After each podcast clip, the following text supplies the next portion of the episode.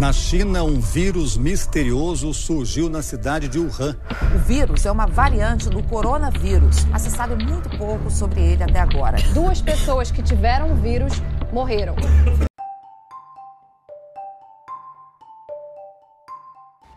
Salve, salve, meus queridos! Hoje estamos começando mais novo podcast. No dia 16 de março de 2020, há um ano atrás, quando nossa vida soava totalmente normalizada, o estado da Bahia decretou processo de quarentena.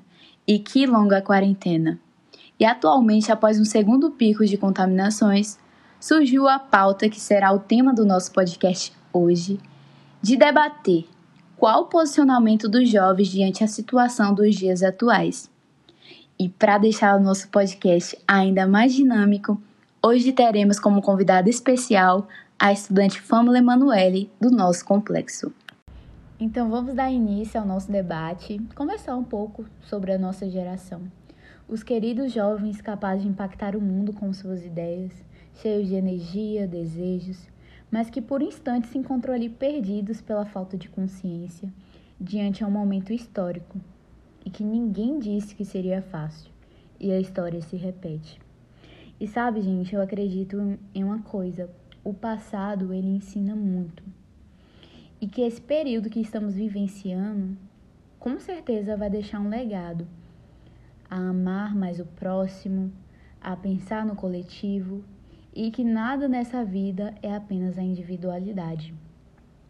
E analisando a percepção do jovem diante essa situação, é, é possível ver muitos que não acreditam no vírus, outros ah, mas eu não sou da área de risco, até mesmo falar, ah, mas isso nunca vai acontecer comigo, então por que, que eu vou me preocupar? E acaba preferindo alimentar o ego, colocando em risco a vida de outras pessoas, de quem ama.